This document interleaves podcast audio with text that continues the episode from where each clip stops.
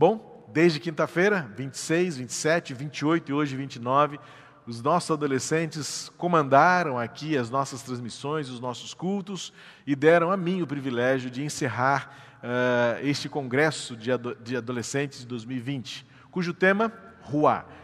Ruá, que é a palavra hebraica que significa sopro, fôlego, em alguns lugares representa a figura do vento, eh, e que tem na teologia bíblica do Antigo Testamento eh, esse significado da vida que vem de Deus, do renovo que vem de Deus.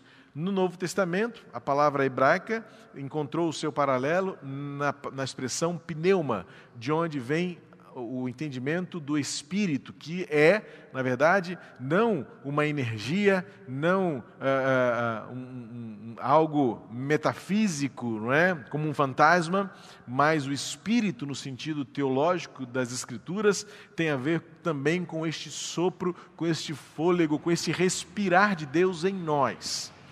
Então, o Espírito Santo, muito mais do que uma entidade, vamos dizer assim, como alguns poderiam chamá-lo, né, ou entendê-lo, tem a ver com o fôlego, a presença, o preenchimento da glória de Deus em nós uh, no advento da ressurreição de Jesus Cristo. Desde quinta-feira, os nossos adolescentes têm refletido sobre isso, e hoje pela manhã também uh, aprendemos com Elias no meio do seu pavor, da sua fuga, das suas frustrações, da sua solidão, o sopro de Deus se manifestou pela voz do Senhor ao seu coração e ele descobriu que não haveria lugar tão longe onde ele pudesse ir que Deus não estivesse com ele, não haveria uma experiência tão solitária que Deus não estivesse também presente no seu coração. E não haveria uma situação tão perigosa que Deus não o comissionasse para fazer diferença e para cumprir o propósito de Deus no seu tempo. É isso que o sopro de Deus faz conosco. Este é o propósito do ruar de Deus, do pneuma de Deus entre nós. E é o que nós encontramos nos evangelhos também. Eu quero convidar você a refletir comigo em João capítulo 20, nos versos 19 ao verso 23. Você, adolescente, encontrará o propósito de Deus para a sua vida nesta geração. Não apenas aguardar a fase adulta, a experiência, a maturidade, mas hoje, agora, Deus tem um propósito para a sua vida por meio do seu sopro, do seu ruá, do seu pneuma que habita entre nós e que flui em nós o seu propósito. O contexto aqui é o contexto da ressurreição de Jesus. Os discípulos estavam ainda perplexos diante de tudo o que aconteceu.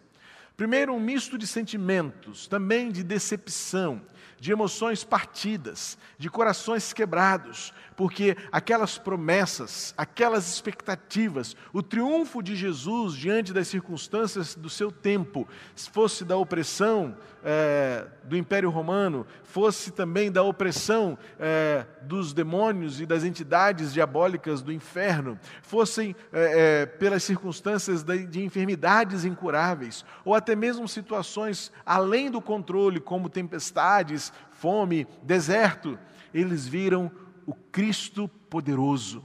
Eles olharam para o Messias e renovaram sua esperança. Mas no meio dessa história, houve uma cruz. E a cruz, ainda que necessária, trouxe ao coração daqueles discípulos algo ainda desconhecido, uma experiência a ser discernida, interpretada. Certamente no coração daqueles discípulos, daqueles onze, porque Judas já havia é, encontrado o seu próprio fim de morte, pelo seu pecado, pelo seu egoísmo, e aqueles onze discípulos, agora testemunhando aquela horrenda e terrível cruz, trazem em seu coração uma pergunta: e agora? Diante dos dilemas da sua existência, certamente diante das ameaças que eles sofriam, diante do perigo que eles corriam naquela situação, certamente no coração daqueles onze havia uma pergunta sem resposta: e agora? O que será de nós? Querido adolescente, o propósito do sopro de Deus na sua vida é para ajudar você a responder a esta pergunta e a tantas outras que fervilham durante a sua adolescência. Eu já fui adolescente, faz tempo que eu fui adolescente. Mas eu me lembro bem o quão importante foi, nesta fase da vida, definir posicionamentos, clarear a minha identidade, descobrir o propósito de Deus para mim. E agora estavam aqui os discípulos, vivendo um momento de dilema, vivendo um momento de conflito. A, na, a, narrativa que vamos ler vai mostrar que eles estavam literalmente acuados, dominados pelo medo, pelo senso de ameaça das circunstâncias contrárias a eles. Mas foi para este tempo que o sopro de Deus se manifestou. Foi para este tempo que Jesus se revelou. E é para este tempo, adolescente, é para a sua idade, seja você com 18 ou 12 anos, seja você em que situação você estiver, o sopro de Deus se manifesta para trazer um renovo, para trazer sentido, para revelar propósito para o qual você existe. Vamos ler o texto e meditar sobre ele e tirar dele lições preciosas e importantes que vão definir todo o restante da sua vida, toda a sua caminhada, tudo o que está por vir. Diz assim a palavra de Deus em João 20, versos 19 a 23. Ao cair da tarde daquele dia, o primeiro da semana, estando trancadas as portas da casa onde estavam os discípulos, com medo dos judeus, Jesus veio e se pôs no meio deles, dizendo: Que a paz esteja com vocês.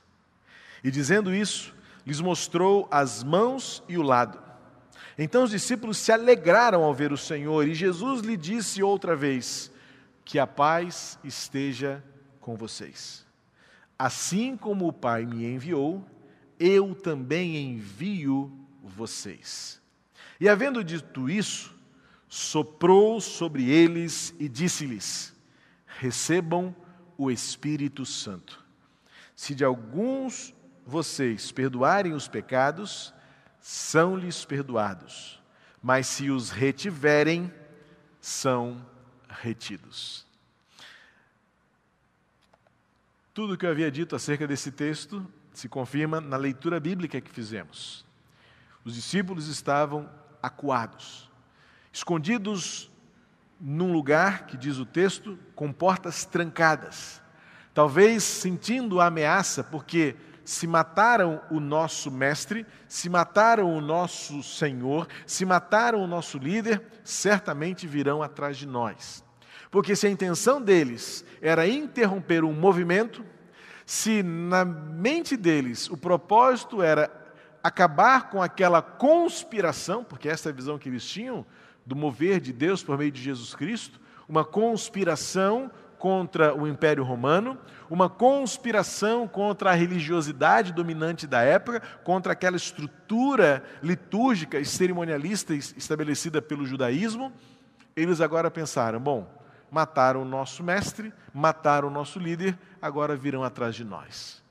E ali estavam eles, por trás das portas trancadas, certamente murmurando, sussurrando, murmurando não, sussurrando palavras, sentimentos, emoções, frustrações, decepções, com medo de qualquer passo que aparecesse do lado de fora, qualquer degrau, qualquer tábua que, pela sua imperfeição, ruísse ou, ou soasse um ruído diferente, aqueles corações frágeis, sensíveis, seriam destruídos pelo pavor.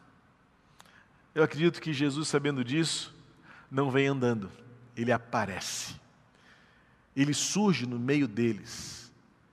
E aquilo que era medo, insegurança, o texto vai dizer que transforma rapidamente, transforma-se rapidamente em alegria e entusiasmo e esperança.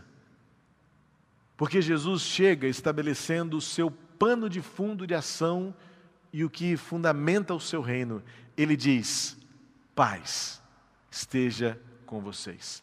A expressão, possivelmente no hebraico ou no aramaico que Jesus utilizou, é apenas a expressão shalom, que traduzido literalmente é paz, mas que tem consigo um contexto maior de saudação, de desejo, de intenção, de vontade, de que o bem prevaleça em meio às circunstâncias difíceis.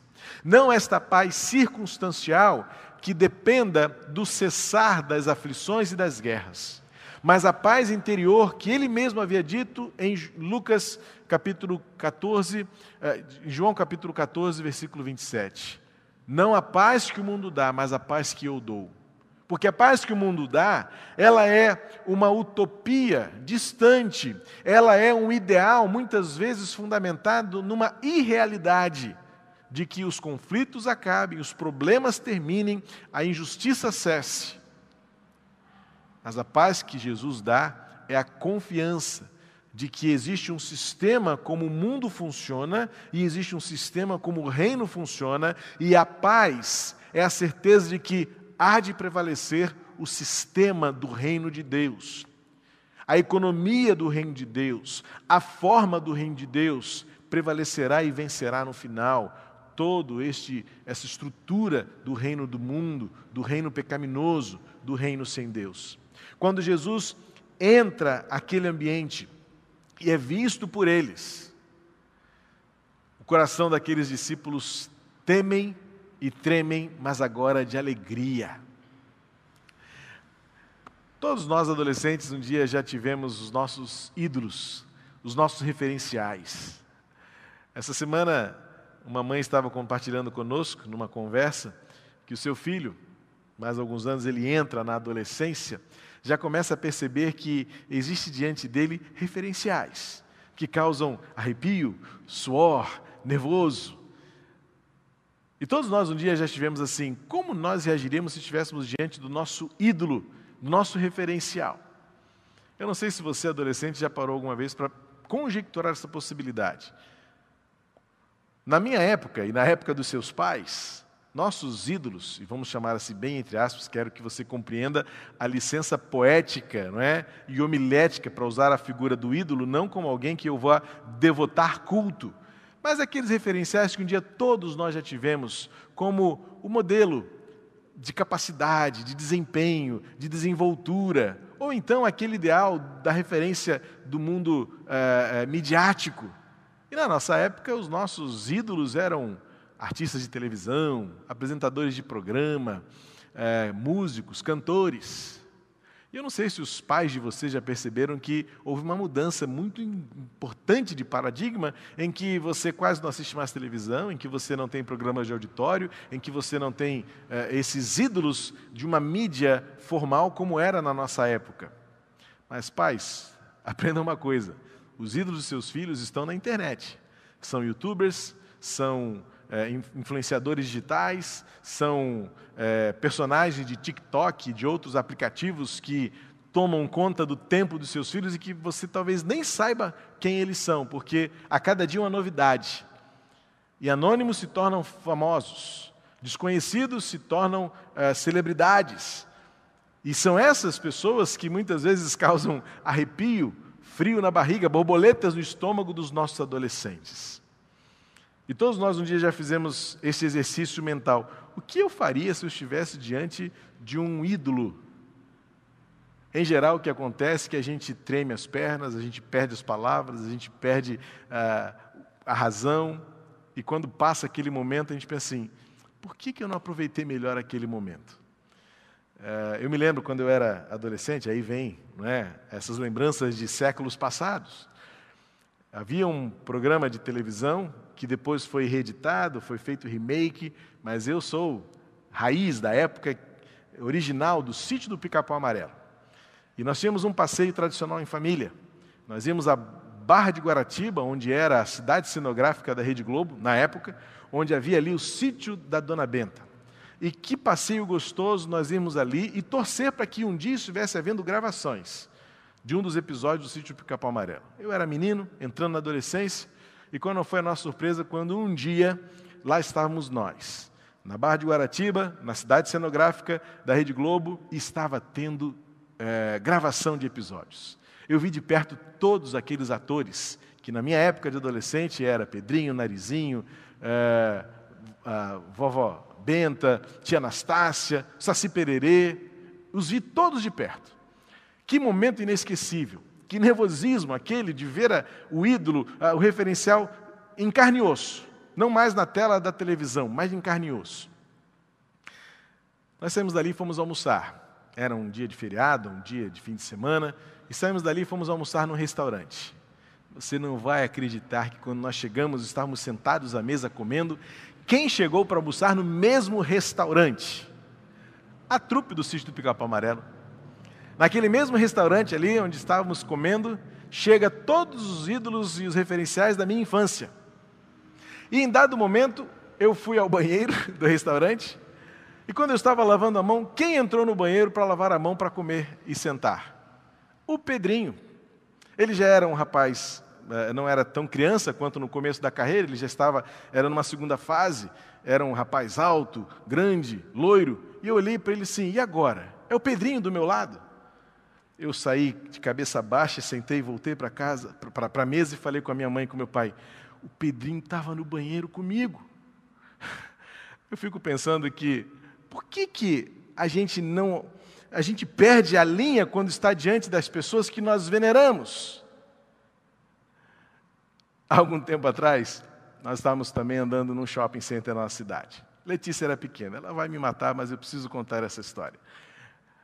Letícia era pequena ainda, uma criança, mas já tinha toda a noção, ela devia ter uns os seus seis, sete anos, não lembro agora com precisão a sua idade. E quando nós vimos no shopping um determinado movimento de crianças, meninas gritando, eu, muito curioso, perguntei ao segurança: quem está aqui? E o segurança, muito ligado, disse assim: Olha, é um dos irmãos dos Jonas Brothers. E eu disse: Sério? Eu olhei para a Letícia e falei assim: Filha, um dos Jonas Brothers está aqui no Brasil, está no Rio de Janeiro, está neste shopping neste momento. Ele ia inaugurar uma loja nesse shopping e fazia parte da, da, da promoção. E então eu peguei a Letícia no colo, andei na direção onde estava aquela pequena multidão de fãs de um dos Jonas Brothers. Coloquei ela assim no meu colo e ela ali curiosa, mas ao mesmo tempo muito tímida, muito nervosa. E era aniversário da Letícia. O segurança se aproximou de nós, sei lá porquê, gostou, achou a Letícia bonitinha, gostou da reação dela e sim, ela quer ver ele de perto? E eu disse, sim, é aniversário dela. E a Letícia colocou assim para fazer, assim, não quero, não quero. O segurança ofereceu colocar a gente numa posição em que provavelmente um dos Jonas Brothers iria olhar para a gente, talvez olhar para a Letícia, e quem sabe até uma foto ao lado dele. E a Letícia, com uma, uma timidez muito característica, eu diria até muito virtuosa, ela não quis, não quis que eu saísse do lugar onde eu estava, eu, eu faria de tudo para naquele dia realizar o sonho ou a possibilidade da minha filha ter uma foto com o, a sua celebridade da infância. Mas ela não quis.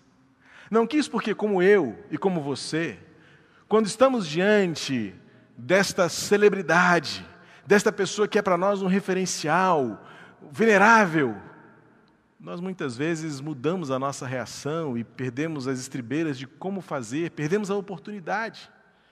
Eu poderia ter até hoje uma foto com o Pedrinho do sítio do Pica-Pau Amarelo.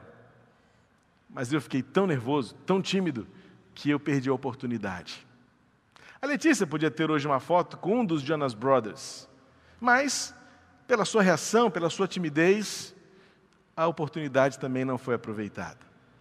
E temos algumas outras histórias boas para contar de, de situações como esta, em que, quando nós estamos diante daquela pessoa que nós ou admiramos, ou apenas reconhecemos como alguém importante num contexto social e midiático que vivemos, nos recolhemos à timidez e perdemos a oportunidade. Em geral, quando nós temos uma situação como essa, a gente pensa: como eu devo reagir? Como eu devo me portar? Você, adolescente, já fez esta pergunta? Faça esse exercício mental na sua mente, na sua cabeça. Se algum dia estiver diante dessa celebridade, não sei qual é a sua celebridade, a quem você segue no TikTok, quem é o, o, o influenciador ou a influenciadora digital mais presente no seu dia a dia. Imagine a situação em que alguém lhe daria a oportunidade de você estar perto desta pessoa. Eu tenho certeza que agora você ficaria pensando dez vezes: o que eu vou dizer, o que eu vou falar, eu, eu preciso causar uma boa impressão. Eu não posso perder essa oportunidade. Eu vou dizer a você que, em geral, o que nós fazemos é perdermos a oportunidade. A gente não está preparado para estar diante daquelas pessoas que veneramos, daquelas pessoas que nós admiramos, essas celebridades que tomam conta do nosso coração, em geral, nós perdemos a linha quando estamos diante dela e a gente fica com medo apavorante de pagar o mico, de falar uma bobagem, de cometer uma gafe. E a gente se preocupa em como vamos nos portar diante das pessoas que admiramos e que celebramos. Eu fico pensando que num paralelo imperfeito, mas ainda necessário e aplicável, quando nós estivermos diante de Jesus e estamos diante dele constantemente, deveríamos ter esta mesma preocupação. Como vamos reagir quando estivermos diante de Jesus? E se ele aparecesse aqui agora? Eu fico imaginando a surpresa desses discípulos, escondidos, amedrontados, assustados e acuados. E de repente aparece diante deles Jesus Cristo, agora ressurreto, presente entre eles. O texto diz que eles se alegraram, mas você sabe que em outros momentos eles se confundiram. No capítulo seguinte, quando Jesus aparece na praia, eles ficaram na dúvida se era realmente Jesus ou não. Naquela outra experiência da tempestade no meio do mar, eles acharam que era um fantasma. Ah, se nós fôssemos capazes de reconhecer a presença de Jesus com mais frequência no nosso dia a dia, na nossa rotina, nas nossas experiências nós mudaríamos em muito a nossa atitude, a nossa reverência, a nossa entrega. Jesus surpreende os discípulos e a sua presença restabelece o coração. A presença de Jesus e eles, dando-se conta que estavam diante do ressurreto, eles certamente agora estavam se preparando para um novo começo, para uma nova etapa para o que estava por vir. E o que estava por vir não seria fácil e não seria pequeno. Meu querido adolescente, eu sei que quando você pensa em estar diante de uma celebridade, de um influenciador digital na sua vida, você pensa, Ih, eu não vou saber o que fazer, não vou saber o que falar, mas certamente você vai se preocupar muito bem em não pagar mico, em não dizer nada de errado, em causar uma boa impressão. Saiba que nós estamos diante de Deus constantemente e Ele está conosco. Ele nos surpreende, Ele nos toma de surpresa. E nós precisamos atentar para a forma como nós reagimos à presença do Senhor na nossa vida. Os discípulos se alegraram. Agora era hora de se alegrar. Era hora de reverenciar. Era hora de obedecer. Era hora de ouvir. Era hora de receber o que Jesus veio deixar com eles. E os textos vai dizer que era o sopro do Espírito. Literalmente aqui, quando o versículo 22 diz que Jesus soprou sobre eles e disse: "Recebam o Espírito Santo", literalmente, como eu disse, não se tratava de uma entidade. Não. Não era uma entidade a ser eh, absorvida na matéria. Mas era, na verdade, o fluir da presença de Deus, porque literalmente o texto quer dizer assim: recebam este fôlego que santifica. Literalmente, o que Jesus quis dizer é o sopro sagrado, o fôlego sagrado. A partir de agora, eles recebiam dentro de si a concepção e a consciência de que haveria um jeito de viver que replicasse o modelo de Jesus. Tanto que Jesus introduz a sua fala dizendo: A paz está aqui. Vocês não têm motivos para temer, vocês não têm motivos para se esconder mais. Saiam deste recinto, porque assim como eu recebi do Pai uma missão, eu agora transfiro esta missão para vocês e comissiono vocês a responsabilidade de multiplicarem o sagrado. Quando Jesus se dirige para eles para dizer que ele recebeu do Pai uma missão, veja que está no passado. Assim como o Pai me enviou. O tempo aqui é o tempo perfeito, o passado concluído, a obra efetivada. O que eu tinha de fazer eu fiz. Eu nasci, Eu ministrei, eu servi, eu curei, eu revelei a glória, a graça, eu morri. Eu morri e ressuscitei. A minha tarefa está cumprida, a minha obra está completa. Eu cumpri o propósito de Deus, o Pai, aqui. Por isso que ele diz: Assim como o Pai me enviou. Agora ele coloca no presente, é um presente contínuo, recorrente. Eu envio vocês. E este enviar vocês é atemporal. É um presente continuado, repetido, recorrente, diário, constante, independente de qualquer circunstância. É o mover de Deus na nossa vida que nos faz replicar o exemplo de Jesus, a vida em Jesus, este sopro sagrado.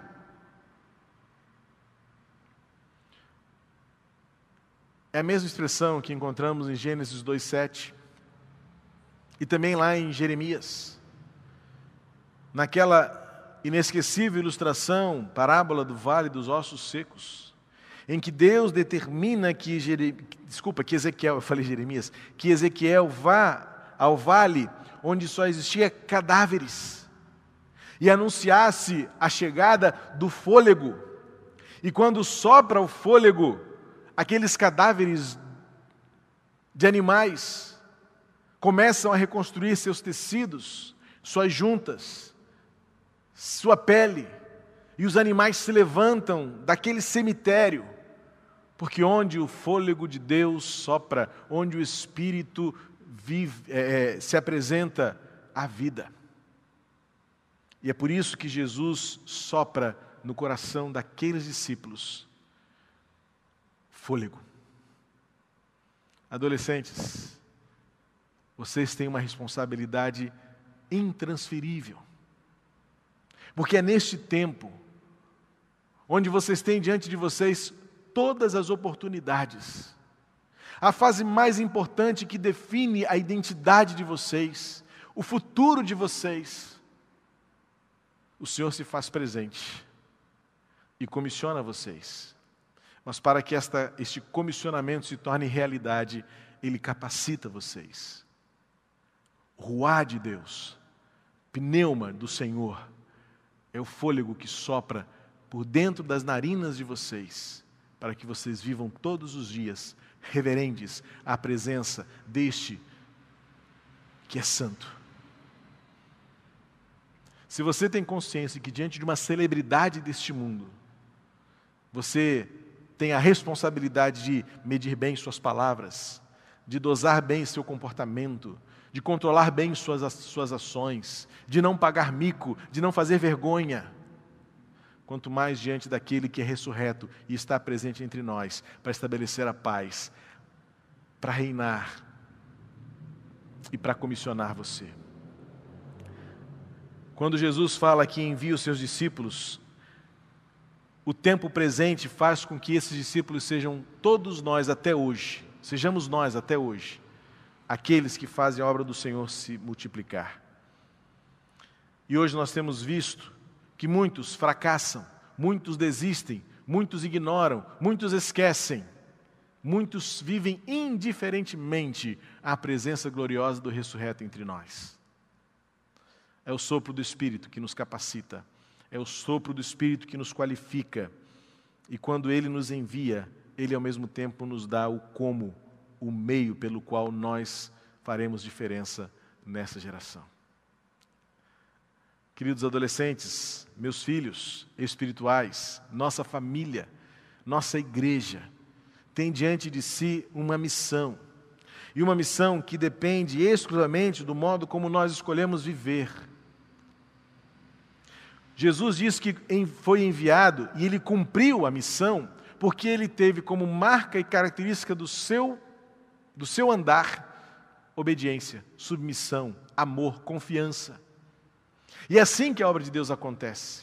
É assim que o ruá de Deus se manifesta. É assim que o sopro de Deus, este fôlego sagrado, se manifesta em nós e por meio de nós para a nossa geração. A igreja tem fracassado, porque a igreja tem estado muito mais atenta à sua própria sabedoria, ao seu próprio conhecimento, ao seu próprio jeito. Enquanto que Jesus nos ensina que o cumprimento da missão se estabelece numa atitude de obediência à vontade de Deus, à confiança na vontade de Deus, ao, altruísmo diante do propósito de Deus. O que Jesus Cristo fez no Getsemane, dizendo ao Pai: A minha vontade seria me afastar deste cálice duro, difícil demais de digerir, de beber, mas seja feita a tua vontade e não a minha é o que faz de Jesus o perfeito cumpridor da missão, mas ele agora replica e transfere esta missão para nós, e esta missão, o sopro de Deus, só se estabelece, só se revela quando nós desenvolvemos a mesma atitude de Jesus: obediência, submissão, amor, entrega. O sopro de Deus, este sopro que Jesus soprou sobre os seus discípulos, foi o comissionamento e o desafio de trazer vida e esperança onde opera morte e desespero. Naquele lugar, trancados, os discípulos estavam dominados pelo medo, pela, sen pela sensação de fracasso, por uma, um misto de decepção com as promessas que lhes foram feitas e com aquele momento tão perigoso que estavam vivendo. Mas Jesus se fez presente. E a presença de Jesus alegrou o coração dos discípulos. A presença de Jesus revelou um propósito. E a presença de Jesus dispensou o poder. Queridos adolescentes, querida igreja, esta geração de adoradores deve ser marcada pela reverência e pelo temor da presença de Deus que está entre nós banindo o medo e a ameaça e trazendo alegria. Tirando-nos da inércia e do inconformismo para uma atitude de missão, de entrega, de obediência. E que coloca em nós o seu sopro que estabelece o poder para fazer a obra acontecer. Este é o ruá de Deus, o sopro de Deus que entra em nós, que se apropria de nós, que inunda o nosso ser, de tal modo que aquilo que é medo se transforme em amor, em alegria. Aquilo que é inércia e paralisia se transforme em ação e missão. E aquilo que é indiferença se transforme em poder, movido pelo amor. Morte se transforma vida. Desespero converge em esperança. Que Deus abençoe cada um de nós, especialmente você, adolescente, que durante esses dias inteiros e todos refletiu sobre o fôlego de Deus na sua vida. Saiba que este fôlego não tem outro propósito senão fazer de você um discípulo de Jesus, que viva a alegria em meio às ameaças, a paz em meio às circunstâncias adversas. A missão, ao contrário da inércia, e o poder o poder para testemunhar do amor do reino de Deus. Que Deus abençoe a sua vida, hoje e sempre, em nome de Jesus.